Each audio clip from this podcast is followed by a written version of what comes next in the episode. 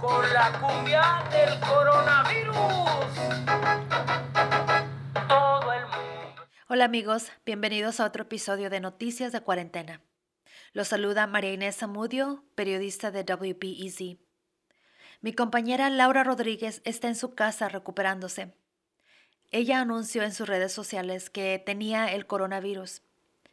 Bueno, ella estará con nosotros en cuanto se recupere y nos hablará sobre cuáles fueron sus síntomas, entre otras cosas. Laura, recupérate pronto, te queremos. Esta semana les quiero hablar de cómo este virus está afectando a nuestra comunidad. En los últimos cinco días, las personas infectadas con el coronavirus han incrementado en barrios latinos, más que otros barrios étnicos. Analizamos una base de datos del Departamento Estatal de Salud Pública y entre el 10 de abril y el 15 de abril, el número de personas infectadas con el coronavirus en barrios latinos ha incrementado 64%. Los códigos postales en barrios latinos con el mayor incremento de casos en cinco días fueron localizados en, en códigos postales como el 60639, localizado en el noroeste de la ciudad de Chicago, este tiene 165 nuevos casos entre, entre los últimos cinco días. Otro código postal que reportó 151 nuevos casos fue en el código postal 60685 en Waukegan. Bueno, si ustedes quieren saber cuántos casos del coronavirus hay en su código postal, lo pueden hacer al visitar a la página www.bez.org.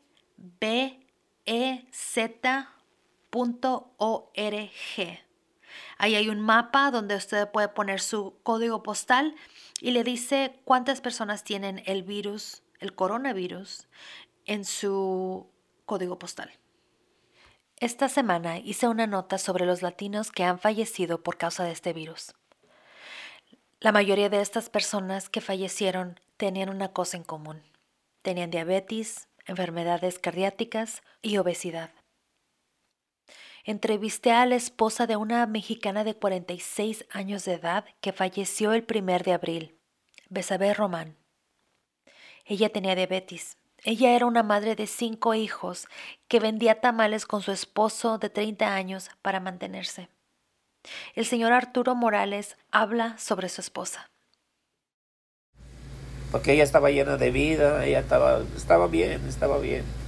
Pero esa ida de la clínica que fue, eso es lo que, eso es lo que me la quitó. Tuvimos cinco niños. ¿Recuerdas de ella?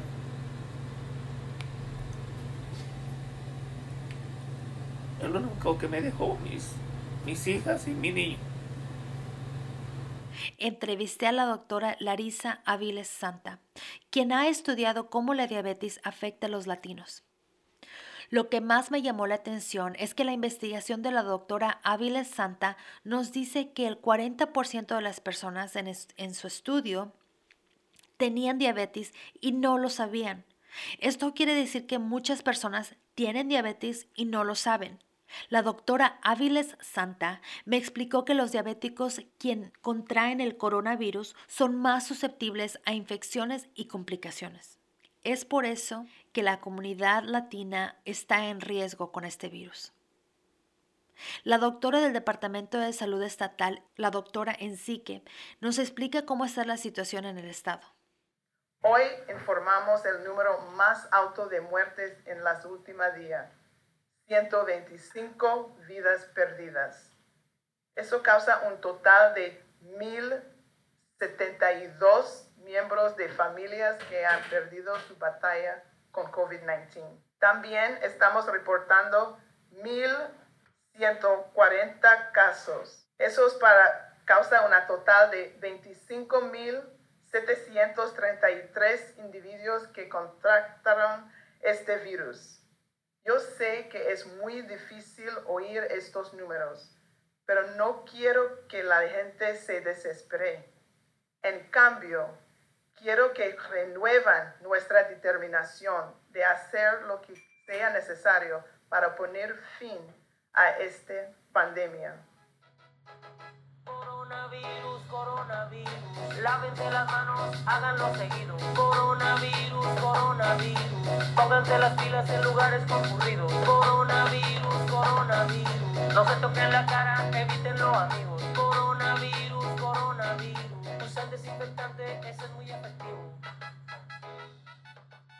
En este episodio nos acompaña la periodista Araceli Gómez Aldana. Ella trabaja conmigo en la estación WBEZ y nos trae un reportaje muy importante sobre la salud mental, especialmente durante esta pandemia. Araceli, bienvenida. Gracias, María. Las noticias sobre esta pandemia son muy difíciles de digerir. Para muchos de nosotros nos causa ansiedad y tal vez depresión. Es muy importante hablar sobre este tema y hacerlo sin, sin, decir que estamos locos. Yo hablo con mi terapeuta cada semana y me ayuda mucho, pero todos no tenemos acceso a un terapeuta. Así es que, Araceli, para las personas que tal vez no pueden identificar estos síntomas de ansiedad o de depresión, ¿cómo se pueden identificar?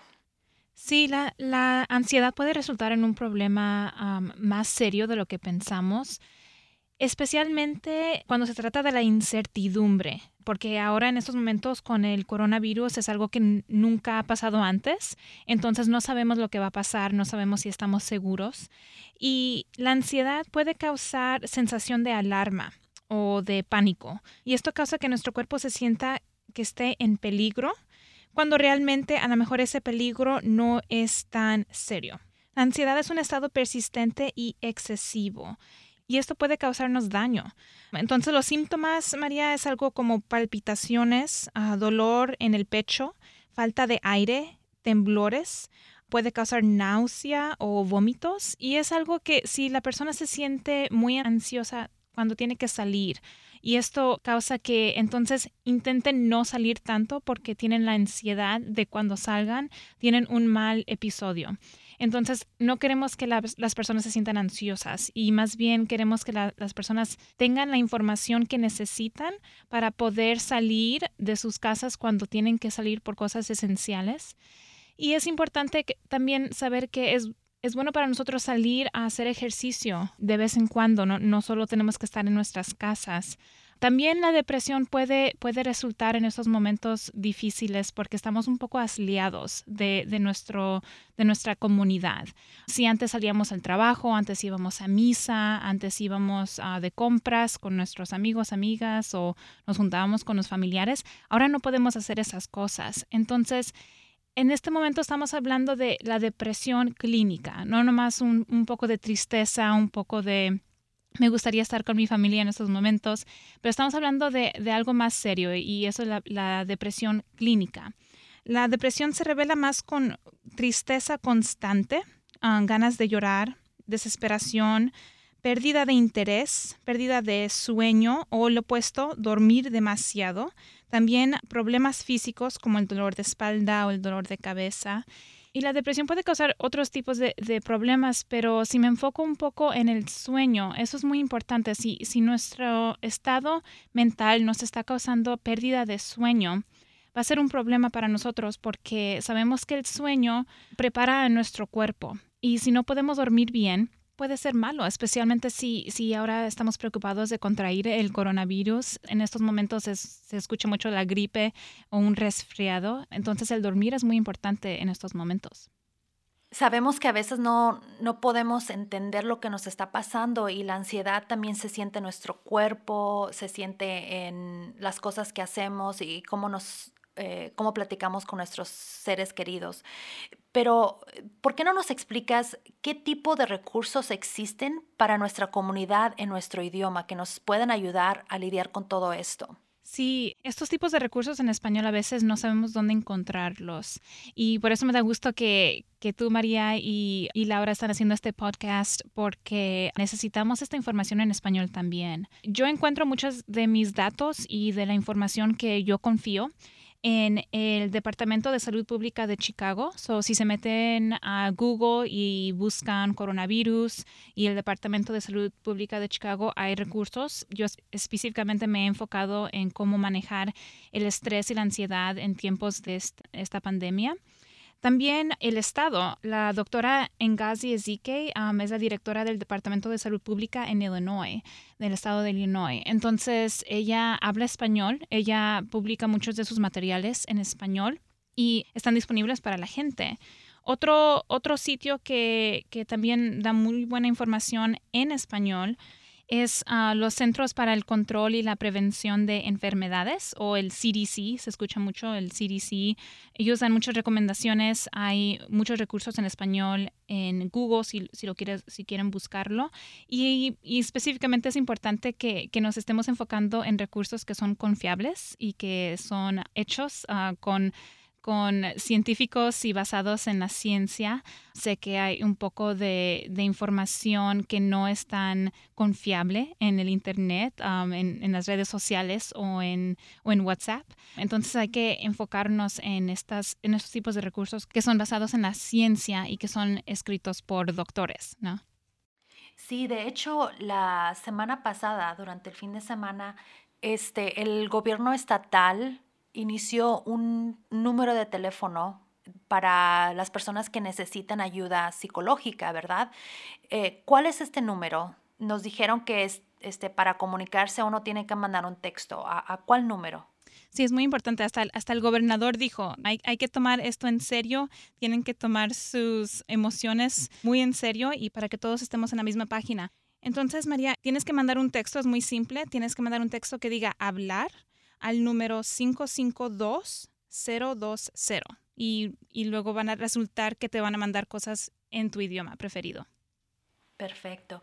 Y sabemos que es, esta temporada es muy difícil para todos nosotros y a veces la preocupación no nos deja dormir. ¿Qué consejos le darías a alguna persona que no puede dormir?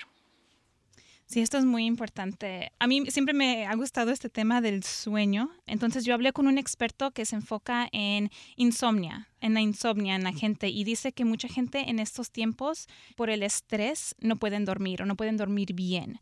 Entonces algo que me dijo es lo primero es establecer límites con tu celular, con la televisión, con la tableta estoy hablando de cosas electrónicas, ¿no? Porque hay mucho consumo de información, ya que sea de las noticias, notificaciones, las redes sociales, porque ya sé que todos estamos en Facebook o en WhatsApp buscando, buscando a nuestros seres queridos o familiares o, amigos, pero todo esto es, es un exceso. Entonces, antes de dormir, es muy importante que apagues todos los electrónicos hasta 20 minutos antes de irte a dormir para que tu mente pueda descansar sin todas esas cosas. Otra cosa que puede ayudar mucho es los ejercicios de respiración profunda y esto te puede ayudar para irte a dormir o también lo que estoy escuchando mucho es que la gente se despierta um, y ya no puede regresar a dormir. Entonces, para volver a dormir es estos ejercicios de respiración porque es muy importante, estamos todos preocupados por la falta del sueño y sabemos que esto va a afectar a nuestro sistema inmunológico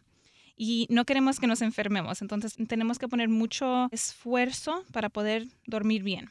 Otra cosa que podemos hacer es nuestra habitación tiene que ser una área que sea perfecta para, para poder dormir bien, ¿no? Entonces necesitamos que sea un poco fresca, no, no, muy, no muy caliente, que no haya luz, que no haya ningún tipo de sonido para poder irnos a dormir y quedarnos dormidos por las horas que necesitamos.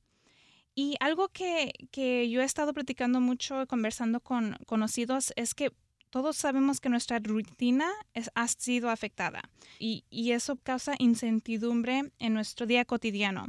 Entonces tenemos que hacer una estructura por sí, por sí mismo. Entonces si los niños no, no van a la escuela, ahorita están en, en uh, e-learning, de todos modos tiene que ver como una hora de despertarse, una hora de lonche, una hora para irse a dormir, porque sin eso va a ser un poco más difícil llegar a, un punto al final del día cuando sea tiempo para irse a dormir.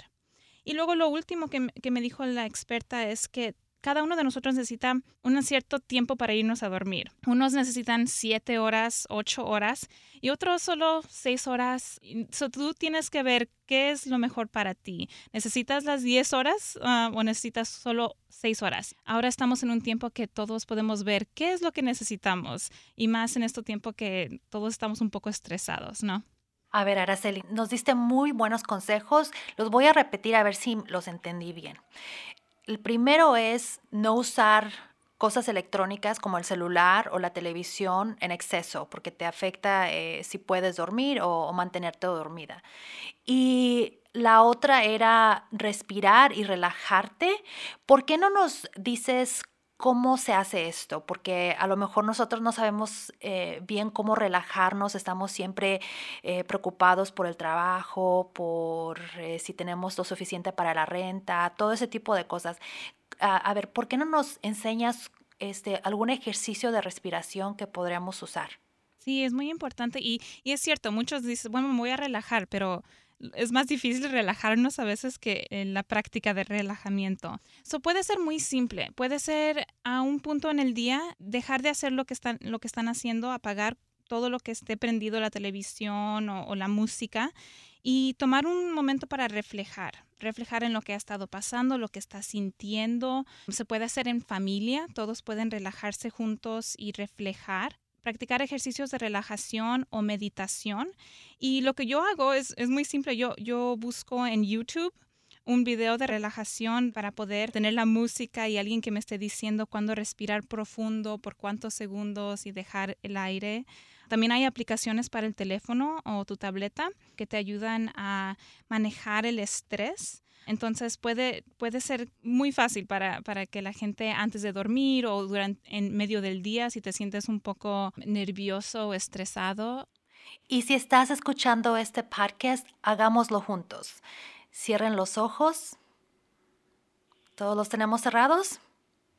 Bueno, ahora vamos a respirar profundo por 15 segundos. ¿Listos? Respiren profundo. Exhalen todos. Ahora háganlo 10 veces. Es simple, ¿verdad? Bueno, ahí empezamos con eso, pero quiero regresar a hablar contigo, Araceli, porque nos tienes una información muy importante. Para los padres de familia que no tienen ah, o que tienen hijos y que tal vez tengan depresión sus hijos o ansiedad, eh, ¿qué les podrías recomendar? Sí, lo primero es hablar con tus hijos, porque los hijos ya, ya están escuchando sobre el, el, coronavirus, están escuchando con sus amigos, con la tele, con el teléfono. Entonces es importante saber lo que ellos saben y poder ayudarlos a entender lo que está pasando. Esto depende de la edad de, la, de, de, su hijo o hija, ya que sea un pequeño o un adolescente, la conversación va a ser un poco difícil, pero tiene que responder a sus preguntas, uh, porque han de tener muchas preguntas, o decirle, si tienes preguntas, ven a mí, yo, yo te ayudo con, con esas preguntas que tienes. También puede que su hijo o, ad o, adolescente no se sienta seguro en este momento porque hay muchas cosas que no sabemos. Entonces, nomás recordarle que están haciendo todo en familia para poder protegerse, como lavarse las manos, como mantener seis pies de distancia con otra gente, no salir si no se necesita salir. Asegúrelos que están seguros en su casa y nomás recordarles que tienen que lavarse las manos. También intente mantener las rutinas porque esto, los niños están, están acostumbrados que sus días son muy marcados. Um, se levantan, en la escuela hay, un schedule, los maestros siempre los tienen en tiempos. Entonces mantengan eso en, la casa porque eso les va a ayudar durante el día y luego también sea un modelo a seguir, ¿no? Tómese descansos sí misma, uh, duerma bien, hagan ejercicio si pueden, cada uno por su lado o en familia. Y, y, hagan cosas que les guste a todos, ¿no? Que puedan hacer cosas en familia si, si pueden. O también ahora hay tiempo más para hacer cosas que a lo mejor no tenemos tiempo de hacer en otras ocasiones, como dibujar o hacer cosas que pueden hacer en casa juntos. Eso ayuda mucho todos tenemos que salir a hacer lo mismo, ¿no? Tenemos que ir a comprar el mandado, uh, tenemos que ir a las tiendas a comprar nuestra comida, ¿verdad?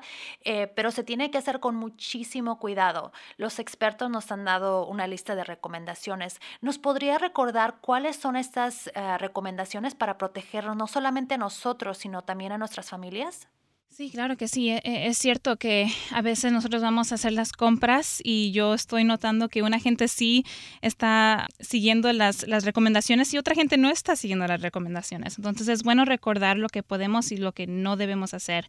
Uh, lo primero, María, es si está enfermo, ya que sea una gripe o fiebre o tiene dolor de cabeza o no, no está decir muy muy bien, es mejor que se quede en casa. O sea, no, no salga a salir, a lo mejor ah, puede que alguien le lleve los alimentos a su casa. Pero si tiene que salir y puede salir, es perfectamente bien, es algo esencial, tenemos que ir de compras para, para nuestra comida pero es importante mantenernos al menos seis pies de distancia de otras personas mientras compramos o mientras estamos en, en la fila para pagar. No, es algo que, que, no veo, eh, a mí me gusta ir a las tiendas mexicanas aquí en Chicago y, es, y son un poco pequeñas y cuando yo fui la semana pasada no había ese seis pies de, de distancia entre mí y la otra persona que, que, iba a pagar. Entonces, es algo que podemos todos decirnos, es, no es algo malo, pero nomás decir, oh, yo estoy practicando la distancia física, podemos darnos unos pocos pasos, por favor. No, no es nada malo decirlo y, recordarle a la gente. También si, si siente más seguro cubrirse la boca y la nariz cuando va a salir o más si tiene como una tos o va a estornudar, algo así, es, es muy importante cubrirse la boca y la nariz. También cuando tenga que ir en persona, intente ir donde cuando no va a haber mucha gente, ya sea en la mañana temprano o en la tarde, ya que vaya a cerrar la tienda para que no se arriesgue para estar en contacto con mucha gente. Y luego también es importante si, si es una persona como decir un adulto de 65 años de edad o en adelante, o si tiene una, otra, otro tipo de enfermedad, ya sea asma o otro, otra, otra enfermedad que sea un poco grave, puede hablar con su tienda y pedirles que si pueden ir a unos ciertos horarios donde es solo para gente de mayor edad o con, o con otras condiciones médicas y eso sería mejor para ellos. Y también pues ya sabemos que desinfectar el carro con toallas desinfectantes si están disponibles. Muy importante es evitar tocarse los ojos y la nariz o la boca en todo momento no es necesario usar guantes. A veces veo a gente usar guantes. Si quiere usar guantes está bien, pero ya que, ya que acabe tienen que tirarlos a la basura y de todos modos lavarse las manos. Entonces es importante si está en una tienda, si está comprando, no se toque la, boca, los, los, ojos, la nariz, nada de eso. Hasta que llegue a casa, se lava las manos y luego ya esté más segura así. Y luego también es si es posible usar desinfectante después de ir a la tienda antes de que se meta su carro. Ya, ya que salga puede usar un, gel para desinfectar las manos. Esas son las recomendaciones que está dando los expertos. Y es importante recordar que en cuanto llegues a tu casa te tienes que lavar las manos. Dejas todo en la mesa, te lavas las manos bien y después ¿qué, qué podemos hacer para desinfectar las cosas? ¿Tienes que desinfectar las cosas o cómo se maneja para que no introduzcas virus en, un posible virus en tu casa? Sí, es, you know, hay gente que tiene, quiere tomar mucha precaución y hacer la limpieza de decir todas las cosas que, que han comprado. Los expertos dicen que no necesariamente es necesario. Sí, sí es importante limpiar tus manos y cosas que vas a comer directamente, pero no es, no es esencial como decir, si te vas a comer una manzana, no la tienes que, que lavar con jabón. Nomás como lo hacías antes, te lavas las manos, agarras la manzana, la pasas por agua y, está listo porque es posible contraer el, coronavirus a través de los alimentos, pero no es probable y tampoco con el empaque de los alimentos. Entonces, nomás recuerden lavarse las manos siempre antes de comer y, lo más posible, por, por aunque sea 20 segundos. Perfecto. Bueno, Araceli, nos trajiste una información muy importante. Te agradezco mucho que nos hayas acompañado y espero que vengas otra vez al show o al podcast. Sí, claro que sí. Gracias, María. Es, un placer. Esta semana también invité a Alexandra Sosa. Ella es la directora del proyecto de ayuda para trabajadores de campo y jardineros. Ella nos estará hablando sobre recursos para los trabajadores indocumentados. Aquí está lo que me dijo. Recibimos una por parte de la Fundación de Evaston para darle 500 dólares a trabajadores que sean de bajos recursos y que hayan sido despedidos de su trabajo por motivo del eh, el, virus que estamos teniendo en este momento, el COVID-19. Para tener derecho a estos beneficios, los, las personas tienen que ser residentes de Evanston, tienen que haber sido despedidos de su trabajo por motivo del COVID-19 y tienen que haber trabajado en restaurante, en jardinería, en un vivero, en un invernadero o en una procesadora de comida en el momento en que fueron despedidos. ¿Y el teléfono donde se pueden comunicar para solicitar esta ayuda? Y pueden llamarnos al 630 877 8381 o al 815 909 0362. La organización de Alexandra va a tener más recursos, así es que en cuanto ella nos dé la información, se la compartiremos a ustedes. Atención. Coronavirus, coronavirus. Lávense las manos, háganlo seguido. Coronavirus, coronavirus. Pónganse las pilas en lugares concurridos. Coronavirus, coronavirus. No se toquen la cara, evítenlo, amigos. Bueno amigos, hemos llegado al final de nuestro podcast. Eh, gracias por acompañarnos y aquí los vemos la próxima semana trayéndole las noticias de cuarentena. Nos vemos.